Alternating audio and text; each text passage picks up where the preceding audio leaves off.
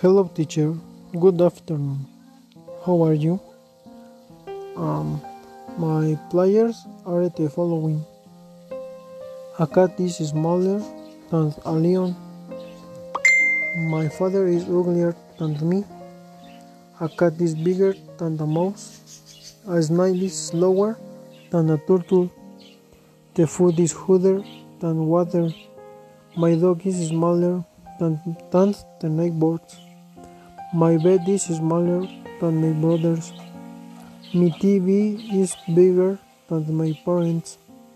My house is bigger than the neighbors. The elephant is bigger than the motorcycle.